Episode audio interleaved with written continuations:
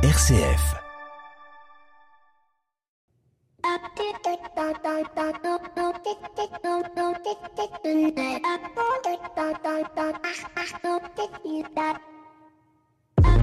Bonjour à toutes et à tous. À l'heure où l'on se souhaite les vœux autour d'une galette et que l'on célèbre celui qui sera le roi ou la reine, il est bien de noter que les entreprises font face à une véritable problématique en termes de management et particulièrement en termes de management hybride. Un bon sujet d'ailleurs pour un futur dossier de l'écho des solutions. En effet, depuis l'épidémie de Covid, les salariés ont déserté les bureaux au profit du télétravail qui, selon une étude réalisée par Oberlo auprès des salariés, donne que 31% des salariés en France pratiquent le télétravail à raison en moyenne de 3,6 jours par semaine, ce que je trouve particulièrement énorme. 72% sont satisfaits du télétravail avec un petit bémol du côté des jeunes qui pour 60% d'entre eux ont du mal car ils ont le sentiment d'être moins efficaces quand ils ne sont pas au bureau. Il résulte d'ailleurs de cette étude que 54% des salariés ont le sentiment d'avoir une plus grande capacité d'innovation et d'être plus créatifs contre 46%. Le résultat n'est pas ce que l'on peut appeler euh, totalement probant. On est à peu près à un salarié sur deux qui est satisfait et qui trouve qu'il est plus créatif au travail. Alors ça, c'est quand on interroge euh, les salariés. En revanche, si vous prenez les, chiffres de l'économie réelle, on s'aperçoit euh, dans l'entreprise qu'il y a une véritable baisse de productivité d'environ 20%. Et nombre d'entreprises font aujourd'hui machine arrière, dénonçant les chartes de télétravail et décident de faire revenir les collaborateurs dans les bureaux. Des décisions qui peuvent cependant poser problème d'une part parce que ces mêmes entreprises avaient réduit leur surface de bureau, Deuxième, deuxièmement parce que certains collaborateurs, eux, ne souhaitent pas revenir et donc un risque de conflit social. Et dans une période où le recrutement est tendu, où il est bon d'avoir une belle marque employeur, bah, il n'est pas forcément bon de déplaire aux collaborateurs et aux futurs recrutés surtout. Deuxièmement parce que aussi en termes d'indicateurs non financiers, euh, dont on parlera prochainement dans l'écho des solutions, ben, c'est pas terrible terrible. Ça veut dire accroître des transports, donc euh, de l'impact carbone, un plus grand impact foncier, du chauffage, des déchets. Tout cela impacte l'environnement, la qualité de vie des collaborateurs qui vont se retrouver plus nombreux dans des espaces plus restreints puisque les, entreprises ont cédé une partie de leur bureau. Bref, le télétravail est-il ou était-il une bonne fausse idée à suivre dans un prochain épisode? Bienvenue dans l'écho des solutions. L'écho des solutions. Patrick Longchamp. Voilà, bonjour à toutes et à tous, bienvenue dans l'écho des solutions, le magazine des acteurs du changement de la rédaction d'RCF. Vous n'êtes pas sans savoir que la semaine dernière, une femme est morte aux urgences de Nantes, que le nouveau Premier ministre Gabriel Attal a fait une vraie fausse promesse en annonçant 32 milliards supplémentaires pour l'hôpital. Le président de la République lui-même, dans son allocation télévisée et sa conférence de presse, est revenu sur la nécessité de mieux accompagner la transformation démographique et d'autres liens à la santé. Bref, il nous a semblé évident et essentiel de nous pencher sur la question de l'hôpital. C'est pour cela que dans le dossier de l'écho des solutions, vous allez réentendre euh, une interview que j'avais réalisée il y a quelques temps autour d'un ouvrage, Soigner l'hôpital. Son auteur sera avec nous dans le dossier de l'écho des solutions. 7 minutes pour changer le monde. On découvrira une petite application à destination des soignants pour mieux comprendre et les aider à appréhender les symptômes des patients étrangers. On va même dire des patients allophones, c'est-à-dire euh, qu'ils ne parlent pas notre langue. On n'oublie pas évidemment Nicolas Masson euh, pour la chronique des entrepreneurs et dirigeants chrétiens, mais on commence tout de suite avec notre invité écho de cette semaine. Il s'agit de euh, Frédéric Fischbach, président de la Fédération Santé Sociale de la CFTC, pour évoquer justement la problématique de la crise hospitalière, mais aussi de la crise dans le monde de la santé. Il est notre invité écho de cette semaine. L'invité écho, Patrick Longchamp. Voilà, on est avec euh, Frédéric Fischbach, qui est notre euh, invité éco de cette semaine. Il est président de la fédération CFTC Santé Sociale ou Santé Sociaux. Bonjour Frédéric. Bonjour Patrick. Merci beaucoup euh, d'être avec nous euh, aujourd'hui euh, pour évoquer la question du monde de la santé. On sait que le monde de la santé est en crise. Il y a de plus en plus, sans faire de catastrophisme, il y a de plus en plus de personnes qui meurent dans nos hôpitaux et particulièrement dans nos urgences. Alors, mourir dans un hôpital, ça fait partie parfois euh, euh, du, modèle de l'hôpital lui-même, mais aux urgences sur des brancards, euh, c'est un peu plus triste. Le président de la République a redit dans son allocution à la télévision combien il fallait prendre soin de l'hôpital. Notre invité du dossier de l'écho nous en parlera. Gabriel Attal a promis 32 milliards de plus au budget. Bref, le monde de l'hôpital est au cœur, est au cœur de, des préoccupations hein, du gouvernement, des pouvoirs publics. Qu'est-ce que vous en pensez, vous, de le monde de la santé, Frédéric Fisbar. Euh, vous êtes aux premières loges euh, à la tête d'un syndicat. Euh, c'est un peu, c'est problématique. C'est quoi les, les, grands enjeux du monde de la santé aujourd'hui?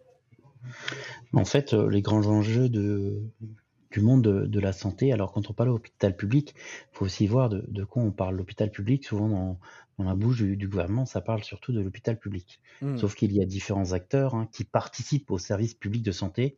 Et quand nous, au sein de la fédération, on parle de l'hôpital public, on parle tant du, euh, du public, euh, fonction publique euh, dans le sens noble du terme, que de toutes les structures associatives, hospitalières, médico-sociales et ainsi de suite. Et aussi certains hôpitaux ou hôpitaux cliniques à but lucratif qui participent au service public de santé. Mmh. Euh, par rapport à, ce que vous évoquiez, euh, les décès à l'hôpital, bien entendu, euh, quand on est à l'hôpital, c'est souvent pour un, problème de santé, donc c'est inhérent qu'il y ait des décès. Sauf que ce qui est inacceptable, c'est voir des décès dans, sur des brancards à cause de files trop longues au service d'urgence. depuis plus de 20 ans, on entend l'hôpital qui fait l'objet de plusieurs critiques de mmh. tous bords. Mmh. Une mauvaise gestion, trop coûteux, trop de lits, pas assez d'ambulatoires. Bon, le discours a un peu évolué. Euh, le Covid aussi a, fait son effet euh, en, mettant en lumière euh, un monde en, souffrance et en grande détresse. ce décès qui a fait la une n'est qu'une partie émergée de l'iceberg. Bien d'autres ont déjà fait la une, mmh. sans compter tous ceux dont on ne parle pas. Hmm. Systématiquement, nous constatons euh, des déclarations de moyens supplémentaires hmm. qui doivent être mis en œuvre 30, 32 milliards, euh, c'est une somme, mais est-ce qu'elle est suffisante aujourd'hui, euh, Frédéric Fisbar En fait, on est, on est surtout sur, globalement, aussi de, l'effet d'annonce qui reste souvent sans effet. la situation, par exemple, des urgences en France hein, n'est pas nouvelle. Elle ne fait que de s'aggraver. Et dès 2019, nous, on dénonçait cette situation. Les 32 milliards d'euros sont étalés déjà sur 5 ans. Hmm. Euh, et était déjà prévu au budget de la sécurité sociale. Euh, la hausse de moyens pour l'hôpital ne serait que de 3 milliards pour 2024. Hmm. Comme cette somme, qui pour tout un chacun euh, peut paraître énorme, hein, alors qu'elle ne représente qu'une hausse de moins, une hausse de moins de 3%, hmm. pourrait-elle suffire? Pour rappel, l'inflation 2023 est portée à 3,7%. Donc il manquerait avec cette augmentation de moyens de, de 3%, 0,7% pour avoir un budget constant. Mmh. Euh, comme euh, cette évolution euh, est négative, pourrait contrebalancer des décennies de réformes de l'hôpital. Ces réformes ont été faites sous le couvert de la transformation du service public de santé pour répondre aux besoins de la population, alors qu'elles ne visaient qu'à transformer nos secteurs d'activité en variables d'ajustement au budget de l'État. Mmh.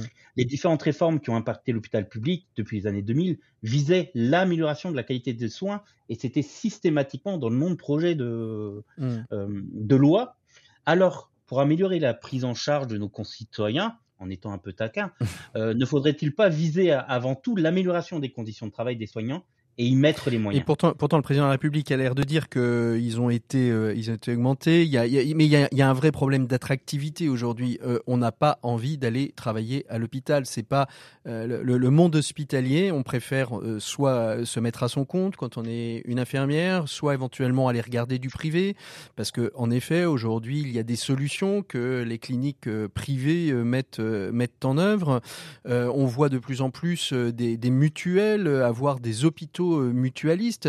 Le, service public est à la peine en termes d'attractivité quand même, euh, Frédéric Fisbar. Oui, en fait, les, mutuelles, euh, enfin, c'est souvent des grands groupes de mutuelles qui ont aussi des établissements sanitaires, comme on disait, à but non lucratif. Hein. On n'est mmh. pas sur du lucratif. Après, bien sûr, il y a du lucratif à côté. On peut avoir l'impression que le lucratif va pouvoir attirer un peu plus de personnel parce qu'ils vont pouvoir négocier des rémunérations différentes. Mais quand on compare les conventions collectives, euh, la convention collective euh, dans le lucratif est pas forcément plus avantageuse que le non lucratif mmh. ou euh, que euh, la fonction publique. Alors quand je dis plus avantageuse, hein, on est quand même sur des secteurs où il y a eu beaucoup de tassements de salaire. Juste pour venir sur l'attractivité euh, du, du, secteur euh, de la santé et de l'hôpital public, au sens large, hein, pour la CFTC, comme je disais, hein, c'est tout secteur confondu. Hein. Euh, après différentes réformes qui ont impacté négativement les budgets des établissements et la prise en charge des patients, nous avons affaire actuellement à une autre restructuration de l'offre de soins, celle du manque de personnel. Mmh. En effet, celle-ci oblige de fermer ou réduire des services par manque de personnel de tout corps, mmh. que ce soit médical, paramédical, administratif, logistique, technique. Enfin, tout, tout le, le, microcosme euh, d'un établissement sanitaire, je ne dirais pas que cette situation a été recherchée euh, par les différents gouvernements successifs. Mmh. Quoique, on peut mmh. des fois se poser la question. Mais ce résultat, il était prévisible au regard du manque de places de formation pour le personnel paramédical. Mmh. Le numerus clausus, alors on a entendu qu'ils vont, l'ouvrir, hein, euh, qui est enfin, il faut 10 ans pour faire un médecin, donc. exactement, pour le cursus médicaux ou le tassement des grilles de salaire. Les causes précitées, donc euh, numerus clausus, le tassement d'écrit, euh, sont un des déterminants de la perte de sens des métiers touchant à l'humain, tels mmh. que ceux de la santé. Mais au-delà de ça, l'augmentation des tâches administratives mmh. et la diminution du personnel ont ainsi créé un éloignement des tâches qui font l'attractivité de ce métier, c'était le contact direct avec les usagers et les patients. Oui, mais est-ce que, est-ce, que Frédéric oui. je, je, je, vous coupe un petit peu et puis on va, on va arriver euh, tranquillement au terme de, de, de cet échange, mais euh, est-ce qu'il n'y a pas aussi des, des problématiques de, de, silotage en France? On l'a vu pendant la, la, la, période de Covid, euh, les médecins généralistes d'un côté, les urgences hospitalières de l'autre, les cliniques privées de l'autre. On n'a pas réussi à, à se coordonner. On, on, a, on, a, on a le sentiment qu'il y a des précarés qui sont, euh, qui sont réservés et qu'aujourd'hui, dans, dans le monde de la santé, il faudrait peut-être travailler les connexions, les partenariats euh, euh, les uns avec les autres. Certes, il n'y a pas les mêmes aspirations, les uns euh, sont lucratifs, les autres non lucratifs, les autres sont un service public, mais à un moment donné, la, santé de nos concitoyens, euh, je veux dire, peu, peu importe le modèle, non? Bah, Tout à fait. À la CFTC, nous avons toujours traité ces différents acteurs sur un pied d'égalité. On constate que lorsque l'un d'eux est défaillant, c'est l'ensemble de l'édifice qui vacille. Pour preuve, les difficultés des urgences sont en partie dues au manque de médecins de ville leur patientèle étant obligée de se rapatrier sur les services d'urgence pour être vue rapidement. Mmh. Ce n'est pas une histoire d'ego entre différents secteurs, mais plus un problème de coordination, d'organisation et surtout de manque de moyens. Mmh. Parce que moi, moi, j'ai vu et je les ai expérimentés euh, des, urgences, euh, des urgences privées, euh, d'ailleurs où, il y a un lien entre le, médecin généraliste et ces, ces, formes d'urgence, hein, où c'est des urgentistes qui sont dans un service de clinique et qui finalement vont aujourd'hui tenter de désengorger un petit peu aussi les, les, les urgences en qualifiant le, le, niveau d'urgence pour pouvoir accueillir tout le monde dans des bonnes conditions. Est-ce qu'aujourd'hui l'hôpital devrait aussi s'inspirer de, ces, systèmes qui font que finalement on pourrait avoir deux types d'urgences, les méga urgences et puis euh, la bobologie, parce que finalement beaucoup viennent pour de la bobologie aux urgences. Bah, en fait, exactement. Il y a, euh, moi j'ai commencé euh, mon activité euh, professionnelle dans le milieu de la santé dans, un établissement euh, associatif. Et quand j'ai commencé à, à, une époque, ils avaient, on avait deux établissements hospitaliers dans la même commune euh, ben, Bassin Minier, c'est l'historique qui a fait qu'il y avait un, hôpital minier qui est devenu associatif. Mais en fait, les, les deux euh, établissements euh, on va dire, avait les urgences à 15 jours d'affilée. On est d'accord, 15 jours l'un, 15 jours l'autre. Ça, c'était pas tenable dans le temps. Et ils ont transformé l'associatif en polyclinique, mmh. où les gens venaient spontanément à la polyclinique plutôt que d'aller au service d'urgence, qui était euh, plutôt, on va dire, réservé aux urgences, aux ambulances, aux SAMU, euh, qui allaient ramener les patients. Donc, ça permettait de désengorger les urgences vitales et urgentes, ramener par euh, des pompiers, le SAMU ou autre, et la partie, entre guillemets, bobologie, euh, qui allait plutôt à, à la polyclinique. Euh, juste pour rappel, en 2021, on dénombrait quand même 692 structures d'urgence, mmh. alors qu'en 2010, on en avait 811. Mmh. Nous avons constaté ces dernières années plusieurs fermetures temporaires aussi de services d'urgence par manque de personnel. Par ces conséquent, il faut arrêter cette politique de réduction des services d'urgence et en ouvrir des supplémentaires. Vous allez me dire, il manque du personnel. C'est pour ça qu'il faut aussi travailler sur l'attractivité des filières médicales, paramédicales et surtout favoriser l'évolution professionnelle au sein de nos secteurs d'activité afin de résorber le manque chronique de professionnels de santé. Mm. Et comme vous le disiez si bien, il faut renforcer les synergies entre les services d'urgence, la médecine de ville, en favorisant l'ouverture de centres médicaux de soins immédiats, ce que vous citiez. C'est hein. ça exactement. Euh, cependant, cette solution ne doit pas remplacer le suivi médical régulier des patients par leur médecin traitant. Non. Par conséquent, Mm. le ministère de la Santé devra accentuer quand même ses efforts quant à la régulation de la démographie médicale et de surcroît en région rurale. On, est beaucoup trop long, mais vous êtes passionnant. Et, et les nouvelles technologies dans tout ça, euh, non, non, c'est que la conversation est, est intéressante, euh, Frédéric. Euh, les nouvelles technologies dans tout ça, elles peuvent aider euh, à cette, à ce désengorgement, à cette manière de repenser, de repenser notre système de santé pour faire, pour éviter que d'autres personnes ne meurent sur un brancard aux, dans- aux- aux urgences? En partie, les nouvelles technologies, elles peuvent aider à accélérer le diagnostic effectué par un professionnel de santé et donc raccourcir les délais d'attente. Euh, par conséquent, ça dégorgera, désengorgera pardon, partiellement le service d'urgence. Cependant, celles-ci ne doivent pas remplacer le contact privilégié entre usagers et professionnels de santé Mmh. au risque de faire face à des erreurs ou des retards de diagnostic. À notre avis, les téléconsultations, par exemple, qui sont un autre moyen de désengorger et par le manque de médecins traitants, ne devraient se limiter euh, qu'aux rendez-vous rapides concernant des maladies bénignes ou pour le suivi d'une maladie chronique déjà stabilisée. Merci beaucoup Frédéric Fisbach d'avoir été Fisbach, pardon, d'avoir été notre invité écho de, de, de cette semaine. Euh, nous, on continue tout de suite avec Nicolas Masson pour la chronique des entrepreneurs et dirigeants chrétiens. Pour une économie du bien commun, la chronique des entrepreneurs et dirigeants chrétiens, Nicolas Masson. Voilà, et Nicolas Masson a désormais son jingle après avoir euh, pris celui de Pierre Collignon pendant euh, quelques semaines, quelques mois. Aujourd'hui, Nicolas Masson, vous intégrez la grande famille des chroniqueurs de l'écho des solutions. Euh, bonjour Nicolas. Bonjour Patrick. Merci, euh, merci beaucoup d'être euh, d'être avec nous, avec vous. On va donc euh, on va donc évoquer la, période des vœux hein, pour votre première chronique de cette nouvelle année. Vous, vous avez souhaité nous parler de, de la joie au travail et qui tombe remarquablement bien avec le thème puisqu'on va parler d'un, on parle cette semaine d'un lieu où la joie n'est pas forcément au rendez-vous, qui est l'hôpital. Pourquoi la joie au travail, Nicolas Masson? On est dans la période des vœux et il me semble qu'il n'y a pas de meilleur vœu que de souhaiter à tous ceux qu'on aime de la joie au travail. Euh, moi, j'ai toujours été touché par le pape François quand il nous rappelle que sur la terre, il y a peu de joie plus grande que celle dont on fait l'expérience en travaillant, comme il y a peu de douleurs plus grandes que les douleurs du travail. Le travail peut faire beaucoup de mal parce qu'il peut faire beaucoup de bien. Et c'est ce beaucoup de bien qu'il est important de souhaiter.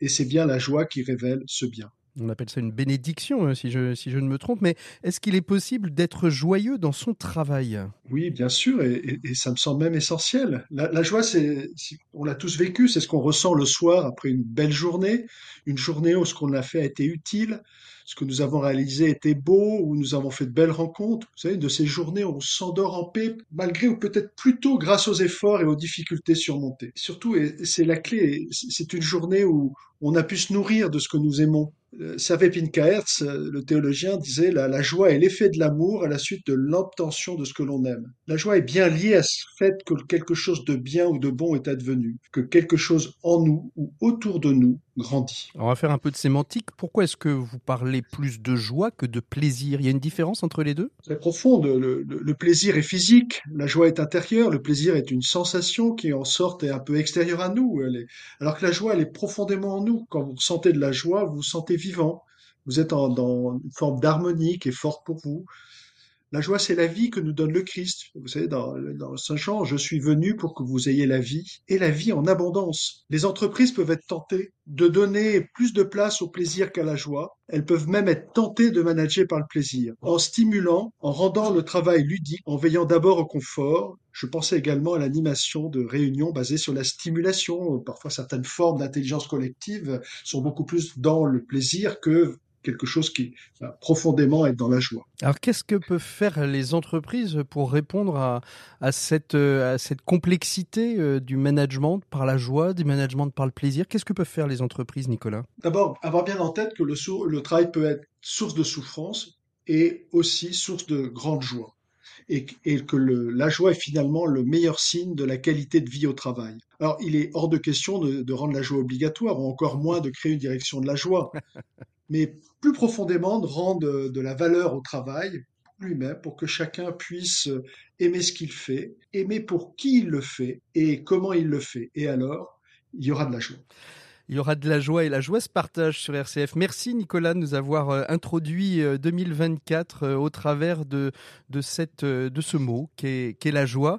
on vous retrouve dans un mois dans l'écho des solutions. D'ici là, portez-vous bien. Nous, on continue en musique. On retrouvera ensuite nos invités, notre invité même du dossier de l'écho des, des solutions pour évoquer la question de l'hôpital. Soigner l'hôpital, c'est le thème de cette, de cette émission et c'est même le thème de ce dossier. Merci beaucoup Nicolas. À très bientôt. Au revoir.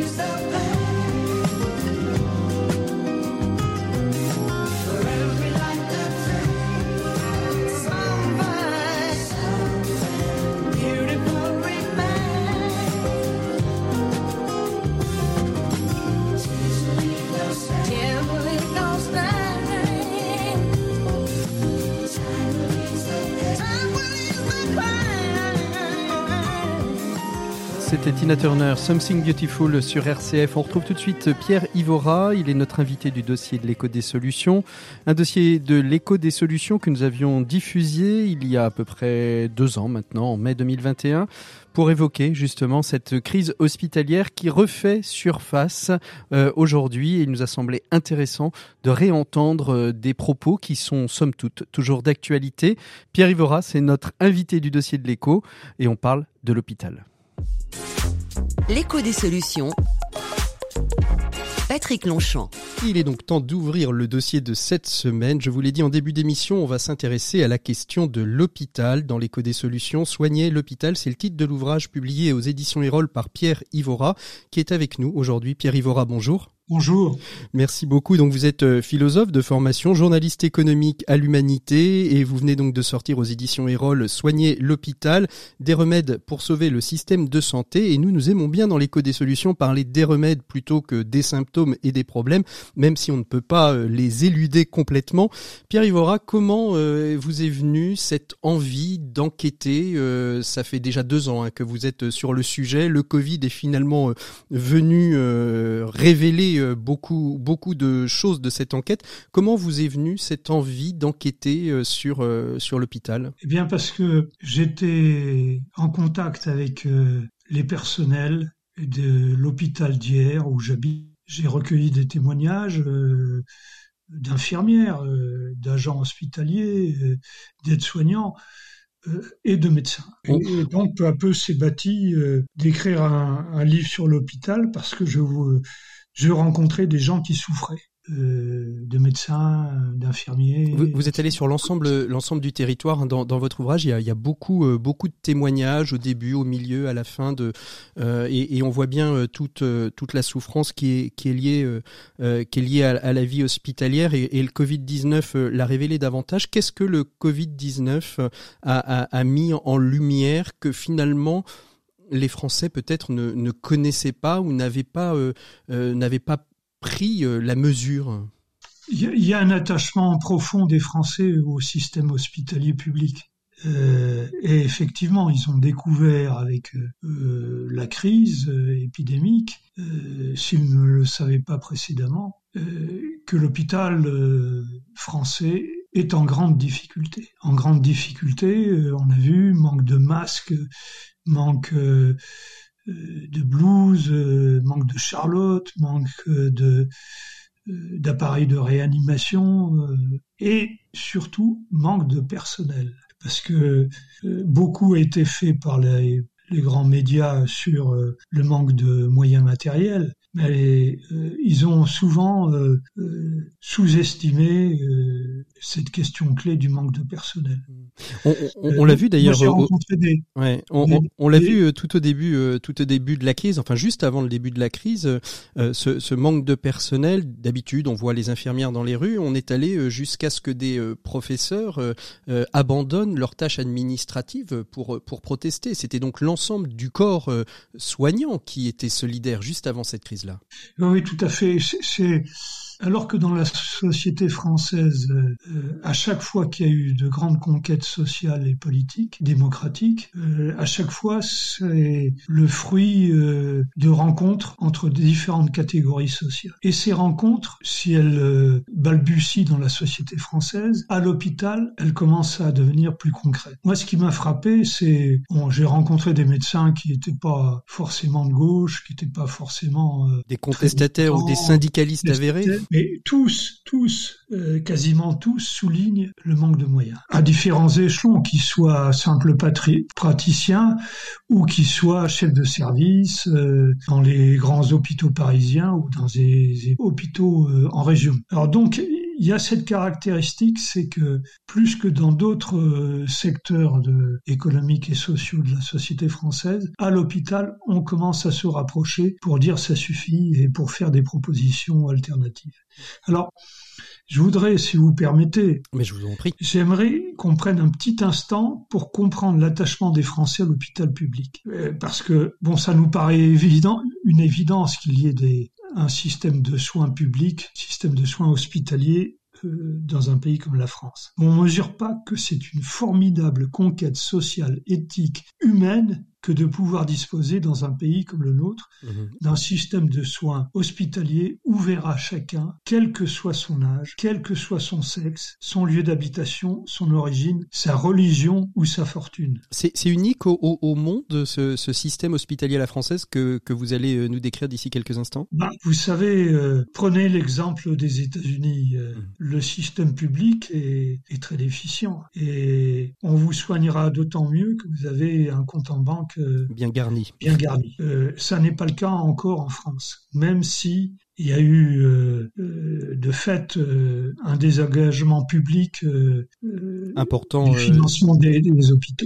On le verra ça peut-être un petit peu après. Alors, qu'est- qu'est-ce qui fait cet attachement? L'hôpital public qui naît réellement euh, en 1945, euh, c'est ça? Euh, C'est vous en faites ça, une oui, petite, tout à fait. un petit historique hein, au début de votre ouvrage. Oui, oui, euh, l'hôpital public tel qu'on le connaît, parce qu'il y a eu des hôpitaux euh, avant-guerre, et ça remonte euh, l'hôpital, euh, souvent d'ailleurs euh, dans des périodes un peu plus reculées, c'était les, les, C'était les religieux, les religieuses les hein, religieux qui, qui- qui assuraient assuraient le- cette notion.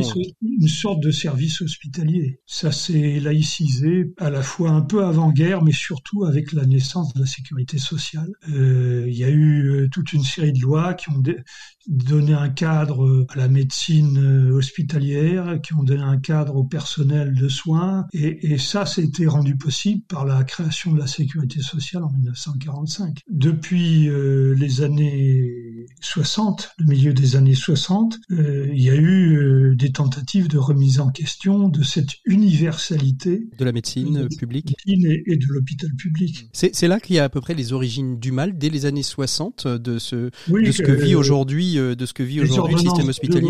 Euh, en 1967 qui ont commencé à apporter un, un premier coup à la sécurité sociale, à l'hôpital public et à la sécurité sociale. Et, et ça a conduit à une augmentation des dépenses de santé à la charge des particuliers et des familles, soit directement, euh, soit par le biais de l'obligation à disposer d'une mutuelle.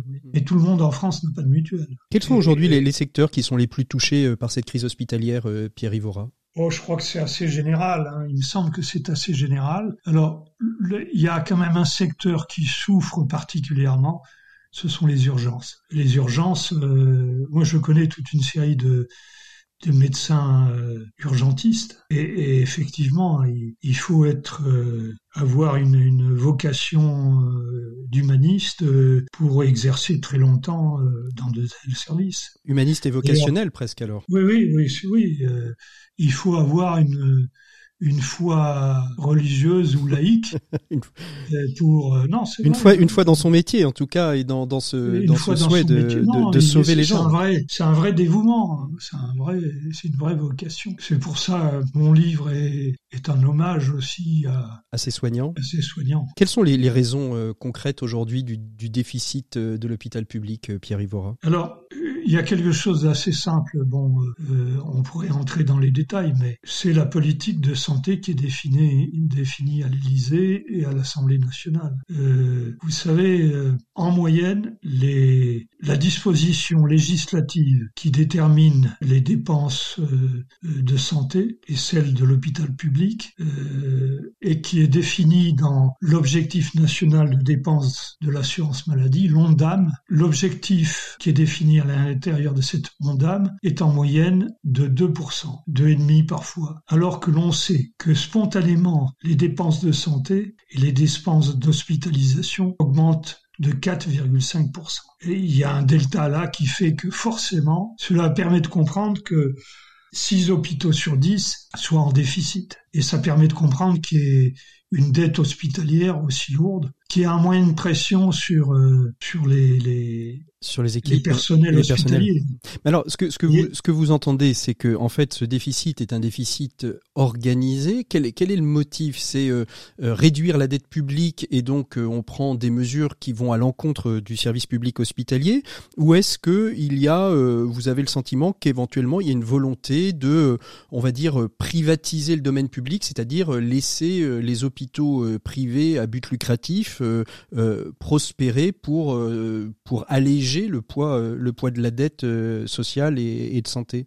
Il y a les deux, mais vous savez, les cliniques privées, euh, ils sont aussi financés par la sécurité sociale, hein. même s'il y a souvent une part euh, de financement des patients eux-mêmes hein, qui sont mis à contribution euh, de façon ouverte ou, ou déguisée. quand vous allez vous faire opérer dans une clinique privée, souvent on vous demande d'en rajouter. donc cette situation de l'hospitalisation publique, aussi en partie privée, tient au fait qu'il y a une volonté de maîtriser la dette publique et d'une certaine façon, on maîtrise les dépenses euh, sociales, mais par ailleurs, on baisse les cotisations euh, patronales à la sécurité sociale. C'est-à-dire, on réduit les recettes. C'est-à-dire, il y a une pression sur les dépenses, sur les soins administrés, mais euh, il y a une pression à la baisse du financement des entreprises du système de sécurité sociale parce que c'est une originalité euh, qui a été qui est liée aussi à la création de la sécurité sociale en 1945. En 1945, l'essentiel euh, du financement de la protection sociale était assis sur la richesse créée dans les entreprises. C'est ça. Et aujourd'hui, il y a une richesse aujourd'hui, euh, moindre. Il y a une, oui, il y a une croissance moindre, mais il y a surtout une baisse des cotisations euh, patronales, une baisse des cotisations dites patronales. Et effectivement, ça explique en grande partie euh, les difficultés du système euh, hospitalier français. Et puis vous vous vous faites, enfin vous vous vous, mettez à la fin de votre ouvrage un, un, témoignage hein, d'une professeure de médecine juste avant juste avant sa, sa prise de parole en conférence de presse qui dit combien aujourd'hui en fait on, a envie que l'hôpital soit une entreprise rentable comme euh, toutes les autres euh, entreprises et que euh, le choix souvent d'un patron de service, c'est de savoir quels sont les, clients, excusez-moi le terme, les patients qui sont les, plus rentables. Tout à fait. C'est une sorte de, comité de boulevard qui a été inventé par les gouvernements successifs, qui soient de droite ou de gauche. Le Parti socialiste. Euh, ça a été, c'est une sorte de comédie de boulevard. On va vous faire, euh, on va donner une pièce où on va faire comme si l'hôpital pouvait être une entreprise. C'est une farce. Euh, il n'y a pas de marché. C'est la sécurité sociale qui paye. C'est pas bon. Quand une entreprise produit euh, euh, je ne sais pas, une voiture par exemple. Le prix est déterminé en fonction du marché. là, euh, les soins administrés à l'hôpital ils sont financés par la sécurité sociale, ils ne sont pas financés par le marché. Donc euh, ce sont des prix administrés qui sont décidés par le ministère de la Santé. Et en même temps, on fait peser une pression sur ces chefs de service à, tel point que cette, cette, cette chef de service le dit. Euh, elle dit, moi, il y a, y a, des patients qui sont euh, qui sont moins rentables. Je, je, cite un petit peu votre ouvrage, hein, où, vous, où, cette, euh, ce, ce, professeur de médecine dit, en substance, une personne qui se fait amputer est rentable au moment de l'amputation. Quand on la garde en surveillance, elle est pas rentable. À partir du moment où elle fait une infection, elle devient à nouveau rentable. Oui, c'est affreux. Hein. C'est affreux, oui, bien sûr. C'est affreux. C'est un médecin d'un hôpital parisien qui dit ça euh, et qui, qui, qui, a le courage de dire ça. Et, effectivement, comment ça se passe? Il y a une tarification qui est déterminée, des tarifs, euh, par exemple, pour une ablation euh, de la prostate, c'est tant, pour une appendicite, c'est tant, pour une opération du cœur, c'est tant, mais ce sont des prix qui sont déterminés par le ministère de la Santé. Et pour certaines pathologies, euh, ils correspondent pas ces, tarifs ne correspondent pas à la réalité. C'est-à-dire que pour certaines pathologies, vous avez des chances de ne pas être rentable. Euh, c'est ce qui explique que euh, le privé, qu'est-ce qu'il fait? Il, euh, se positionne sur des actes chirurgicaux de soins qui sont pratiqués comme à l'usine. Alors là, ça devient rentable. Si vous faites une opération un peu plus compliquée, euh, de façon quasi certaine, on vous envoie dans un hôpital public, ce ne sera pas forcément rentable.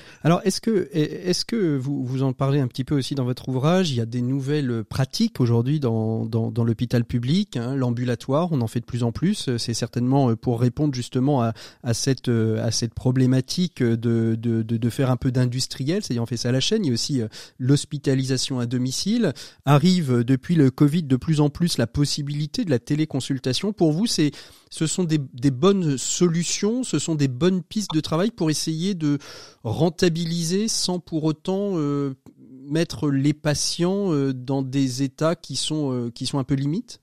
Bah, sans aucun doute, vous avez des progrès technologiques extraordinaires. Et on n'en est qu'au début de cette révolution technologique qui, qui date euh, de l'après-guerre et, des années 70. Quoi. Euh, révolution technologique qui va permettre euh, des, certaines opérations en faisant simplement un petit trou ou en passant par un Avec l'endoscopie ou ces, ces, ces choses-là qui permettent des, des, des, des opérations beaucoup moins invasives.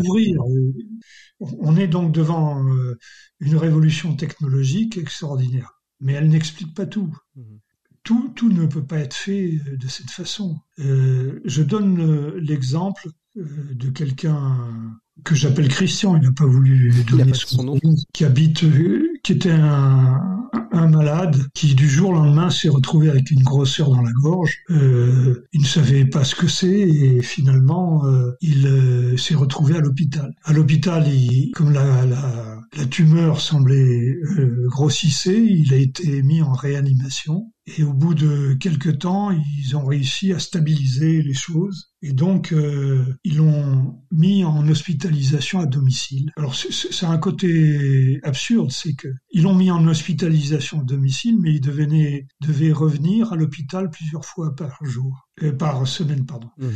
Et euh, il se retrouvait dans, dans cette situation où euh, mais ça, ça libérait quand, il quittait, quand il quittait l'hôpital, euh, l'hôpital ne perdait plus d'argent, euh, mais le fait de le faire revenir en faisait gagner. Euh, C'est-à-dire, c'est un système absurde. C'est un système un peu, euh, enfin, je veux pas dire schizophrène, mais, mais complètement psychédélique. En oui, fait. oui, oui. Alors, le, le président Emmanuel Macron a dit qu'on allait euh, réformer. Euh, alors justement, alors, alors justement, est-ce que le, la, la Covid 19 euh, et les, les, les, différents Grenelles qui, qui ont eu lieu, selon vous, vont avoir un impact positif ou est-ce qu'on est sur des effets d'annonce qui, pour faire, j'ai envie de dire, pour faire un peu de communication, pour calmer les soignants et leur permettre de, de travailler, ou est-ce que selon vous, il y a une, il y a, il y a des, des éléments positifs qui, qui surgissent là en ce moment Moi j'en vois peu, hein, parce que Emmanuel Macron a visité plusieurs hôpitaux. Il s'est fait d'ailleurs un peu Chahuté. bousculer euh, par les personnels, bousculer en ce sens qu'il s'est fait interpeller. Dans un hôpital parisien, je crois. D'ailleurs, euh, Emmanuel Macron a terminé son intervention auprès des personnels qui s'étaient regroupés en disant euh, Je vous fais confiance ». Et l'infirmière qui était son interlocutrice lui a répondu « Je ne suis pas si moi je peux vous faire confiance ». Alors pourquoi a-t-elle dit ça? C'est parce que d'un côté, euh, Emmanuel Macron, dans ses premières déclarations à la suite de la Covid, de l'épidémie, a dit il faut arrêter de, de, de calculer, il faut euh, soigner les gens sans regarder à la dépense. Et dans le même temps, son ministre de la Santé pondait un plan d'économie sur les dépenses de personnel des hôpitaux. Je veux dire, il y a un côté euh, schizophrène. Schizophrène et, et, mensonger, quoi. Mmh.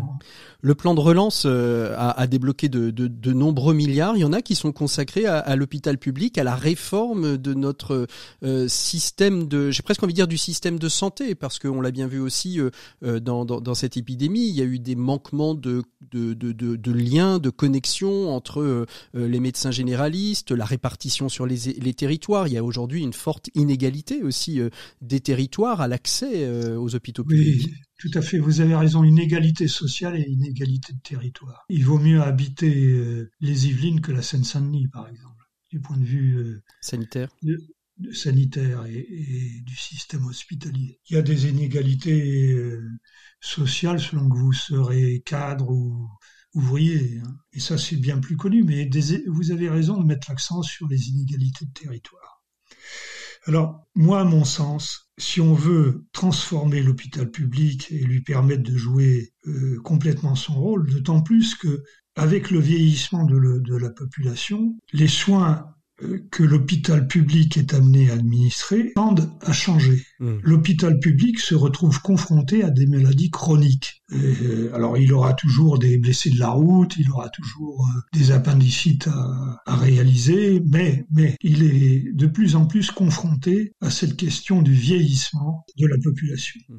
Et, donc, et, donc des patients de plus long terme, des patients récurrents qui ne sont pas forcément des patients, comme on l'a dit tout à l'heure, des patients rentables. Hein. Oui, tout à fait. Si euh, l'on veut que l'hôpital public soit à même de jouer son rôle, il faut une vraie transformation euh, déjà financière.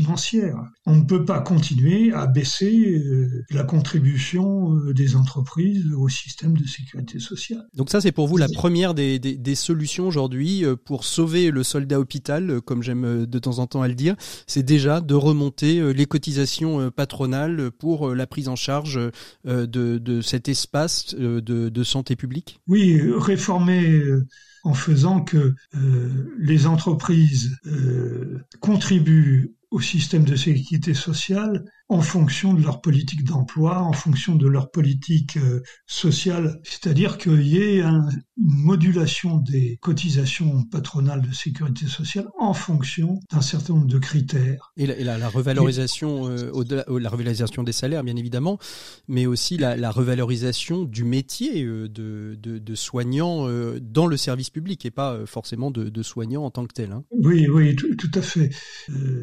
vous savez, il y a une diminution du nombre de généralistes. Oui, on, le voit bien. avec les nombre de généralistes, avec des déserts médicaux, euh, c'est ça. Il y a des déserts médicaux, et, pas seulement dans les Hautes-Alpes ou euh, dans des campagnes reculées. Euh, dans certains départements populaires, dans les banlieues, à Marseille, à Paris, il y a des, des déserts médicaux urbains. donc, il y a besoin de, de on a fait sauter pour partie le numerus clausus. C'était, euh, vous savez, c'était une, disposition bien sûr. de 1974 ou 15, je crois. Hein. Oui, qu'on limitait euh, les possibilités d'entrée euh, dans les facultés de médecine. Et avec l'espoir que l'on puisse ainsi contribuer à réduire les dépenses de l'assurance maladie. Mais ça a conduit à cette situation de pénurie de généralistes. De, généralistes et de médecins. On, arrive un peu au terme de, de, cet échange, Pierre Ivora. Euh, si s'il y avait euh, quelques points positifs euh, à, à mettre en exergue dans, dans la santé publique, dans l'hospitalier, dans l'hospitalier public, qu'est-ce qu'il serait pour vous? Le dévouement du personnel. c'est un atout formidable. Je pense que rien ne s'obtiendra s'il n'y a pas une convergence euh, entre tous les intéressés et, qu'ils euh, mettent en avant une série de propositions euh, en vue d'une augmentation des financements, d'un changement des critères. des actes des, actes, oui, et, un changement du système de financement. Quoi. Par ailleurs, bon, il faut former plus de médecins, former plus de personnel soignant embaucher à l'hôpital. Et puis, et puis, et puis donner aussi l'envie de rejoindre le service public. Et il y a euh, certaines personnes qui, qui, pour qui c'est une vocation, et j'ai eu la chance de côtoyer euh, mon père qui était médecin hospitalier et qui euh, vivait ça de manière vocationnelle. Merci beaucoup Pierre Ivora. Je rappelle que vous êtes l'auteur du livre Soigner l'hôpital des remèdes pour sauver le système de santé. On a pu évoquer avec vous cette très riche enquête que vous avez faite. Et j'invite bien évidemment tous les auditeurs qui veulent se renseigner à, à vous procurer cet ouvrage. Merci Merci beaucoup d'avoir été avec nous, Thierry. Euh, merci à vous. Et nous, on retrouve tout de suite nos 7 minutes pour changer le monde. C'est Quentin Polic, le créateur de Marty, qui est notre invité. Avec lui, on découvre une application à destination des patients allophones pour mieux les comprendre et mieux les orienter dans l'hôpital. C'est notre invité des 7 minutes pour changer le monde. 7 minutes pour changer le monde. L'écho des solutions.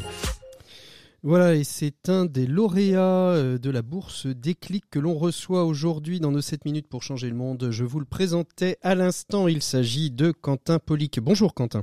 Bonjour. Merci euh, beaucoup d'être euh, avec nous aujourd'hui. On va évoquer L'application que vous avez créée, vous êtes euh, lyonnais, vous êtes interne en médecine générale et vous avez décidé euh, de répondre à une des problématiques euh, qui en est une et que l'on ne voit pas très très souvent sur le devant de la scène, mais que vous, vous avez repéré. Il s'agit d'interroger des patients allophones. Alors quand on dit allophone, ce sont des personnes qui parlent une autre langue que le français et on va dire peut-être même des langues traditionnelles européennes que l'on sait peut-être parfois un peu maîtriser, mais en tout cas, euh, il y a des publics euh, qui sont euh, de langue étrangère fortement inconnus et vous avez décidé de répondre à cette problématique via une petite application qui s'appelle Marty. Je pense que quand j'ai dit ça, enfin on a à peu près tout dit, mais on va essayer d'en savoir un petit peu plus.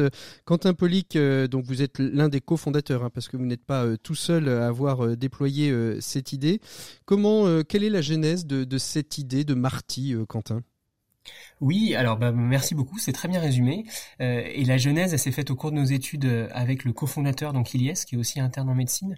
Quand on s'est rendu compte en fait qu'au cours de nos gardes, et notamment dans les services d'urgence, bah, on était souvent confronté à des patients avec lesquels on avait du mal à communiquer, et que finalement bah, on ne trouvait pas d'outils euh, satisfaisants. Les médecins s'emparaient pas des outils comme Google Traduction ou les, traducteurs automatiques.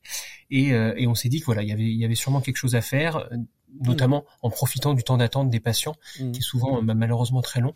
Et, euh, et, voilà, et c'est comme ça qu'est née euh, l'idée du projet Marty. Alors, euh, vous dites qu'ils que les médecins n'utilisent pas Google Trad, ils y pensent pas forcément, ou est-ce que l'outil n'est pas suffisamment pertinent pour faire un entretien suffisamment précis pour déterminer quelle est la, la, la maladie et savoir quels sont les symptômes déjà du patient qui vient vous consulter? Alors en fait, il y, a plusieurs choses. déjà, c'est un outil qui est pas forcément toujours parfaitement adapté, notamment d'un point de vue vocabulaire médical. C'est pour ça qu'il y a d'autres outils qui se sont développés plus sur le spectre vraiment médical de traduction. Je pense à TraducMed, à Mediglot, ou Tralelo encore. Mhm. Le problème de ces derrière ces outils, c'est que finalement, euh, comme vous l'avez, vous avez commencé à le dire d'ailleurs, ça prend beaucoup de temps si on veut vraiment aller au bout mhm. de, des questions qu'on souhaiterait poser en rapport avec les symptômes, les antécédents, les allergies du, du patient, tout ce qu'on pose d'habitude finalement assez facilement euh, aux patients français. Et là, bah, c'est vraiment très compliqué et ces outils-là ne permettent pas de le faire dans un temps euh, satisfaisant, mmh, mmh. Euh, puisque dans les services d'urgence, mais c'est le cas aussi en cabinet de, de médecine de ville, ben malheureusement le temps est contraint. Mmh. Et, et, voilà, donc c'est vraiment cette problématique de temps qui fait que ils sont pas utilisés pour aller jusqu'au bout de, de, ce qu'on appelle nous l'interrogatoire euh, médical. Alors justement, en quoi, en quoi euh, Marty est-il différenciant et qu'est-ce qui lui permet d'aller plus vite que les autres outils euh, que vous avez cités précédemment? Bah En fait, nous, on a décidé de profiter du temps d'attente pour que les patients en autonomie, donc en amont de la consultation, puissent déjà répondre à un certain nombre de questions.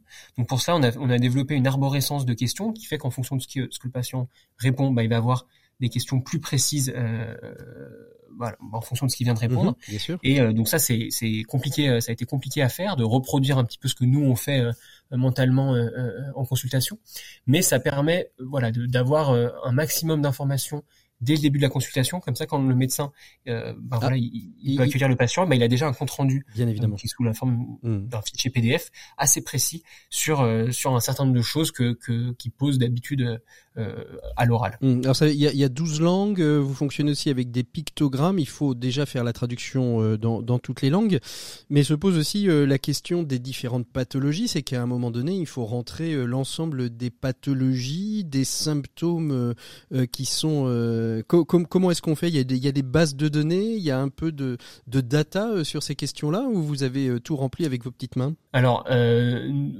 pour l'instant, ce, qui, est important de préciser, c'est que nous, l'objectif de, de l'outil n'est pas de faire le diagnostic, d'accord? On sait qu'il y aura le médecin derrière et, et mhm. qui, voilà, c'est lui qui fera le diagnostic, donc il n'y a pas d'intelligence artificielle, des choses comme ça.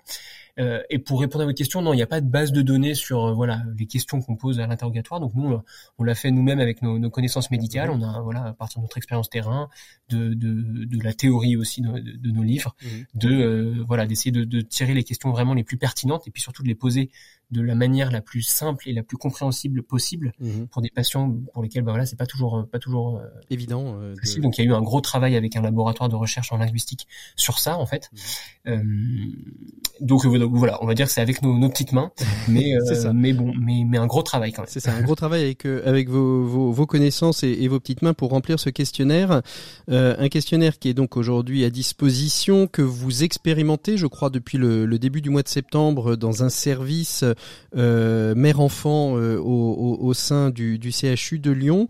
Qu'est-ce qu'il ressort de ces premiers mois euh, d'expérimentation, Quentin? Ça fonctionne bien, c'est encore perfectible très certainement. Vers où vous, vous souhaitez développer?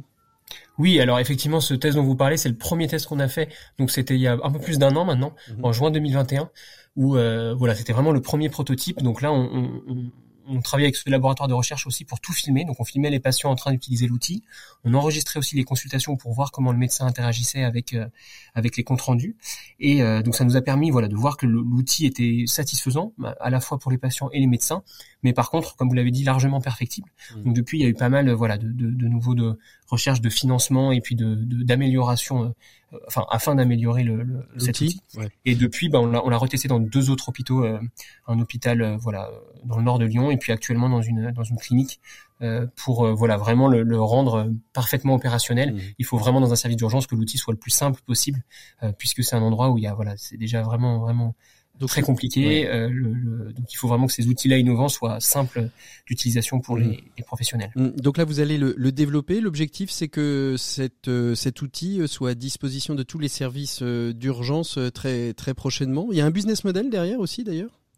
Ben là, voilà, l'idée maintenant, on a créé une, une start-up euh, pour vraiment voilà le, déployer et euh, le, le seul moyen, enfin en tout cas le moyen qu'on a trouvé pour le déployer, c'est effectivement bah, de le rendre payant. C'est un abonnement payant pour les mmh. services d'urgence. Euh, donc pour l'instant pour les urgences pédiatriques, puisque pour l'instant notre outil est parfaitement adapté aux, enfants, donc aux urgences euh, des enfants. Et en parallèle, on développe la version pour les urgences adultes. Mmh. Et donc voilà, donc, donc oui, oui, il y a un business model qui est sous forme d'abonnement payant pour les services d'urgence qui s'y retrouve parce que finalement bah, ça, ça, peut faire gagner du temps, ça mmh. fait surtout gagner en précision mmh. euh, et ce qui permet d'éviter de faire des examens complémentaires qui serviraient à rien. Des radios qu'on fait un petit peu parfois plus pour se rassurer parce qu'on n'a mmh. pas vraiment compris le motif. Euh, donc là l'avantage de cet outil c'est vraiment en, en, ciblant bien le besoin et ben finalement on fait les examens appropriés et ça évite d'engorger le service d'urgence et donc ça permet une meilleure fluidité. On peut l'imaginer aussi euh, pour les pour les premiers secours parce qu'on peut supposer que les questions euh, qui sont posées lorsqu'on arrive sur une scène ou sur chez un patient, chez, euh, peut être assez utile aussi? Oui, oui, oui, euh, complètement. On, discute avec euh, avec des services SAMU, pompiers. ça serait un, outil qui devrait être adapté parce que ça sera moins, on rentrera moins dans les détails mhm. que ce qu'on fait là dans les services d'urgence où finalement le patient il en a pour en moyenne 10 minutes mhm. pour remplir le, questionnaire. Donc il faudrait quelque chose de, de plus adapté. Euh, mais euh, mais c'est quelque chose auquel euh, voilà auquel on, on réfléchit pour pour la suite effectivement et puis il y a même d'autres d'autres perspectives aussi pour les, par exemple les touristes français à l'étranger mhm. quand bah pareil ils ont ils ont des problématiques médicales c'est pas toujours simple mhm. donc un outil adapté sur leur smartphone pourrait mhm. aussi être bien utile. Et c'est ça, c'est ce à quoi va vous servir la bourse des clics, vous aider à aller encore plus loin, plus haut, plus fort. Bah c'est ça. Déjà, l'idée de la bourse des clics, c'est d'abord vraiment sur le, le, le marché qu'on a identifié en premier, de, des, enfin le besoin là où on a mm. l'impression qu'il est le plus grand, qui est dans les services d'urgence euh, pour l'instant pédiatrique. Bah, l'idée c'est déjà de, de, réussir à déployer notre outil dans ce contexte-là. Mm-hmm. Et puis voilà, c'est une fois qu'on aura réussi, effectivement, de, de, de, de déployer de manière plus large dans d'autres, euh, enfin aux endroits où, mm. où, ce sera le plus nécessaire et le plus pertinent. Ce sera le, ouais, exactement. Où est-ce qu'on peut vous suivre, euh, Quentin, si on veut en savoir plus sur Marty? Et eh ben vous pouvez nous suivre sur euh, les réseaux sociaux. Euh, donc le, projet s'appelle effectivement Marty, M-A-R-T-I, ce qui veut dire en fait initialement moyen d'accès rapide à la traduction de l'interrogatoire. Et donc vous pouvez nous suivre euh, voilà sur LinkedIn, sur Facebook, sur Instagram, sur Twitter un, petit peu moins, mais, et, puis on a aussi un site web si si vous voulez en savoir plus pour pour nous joindre par mail.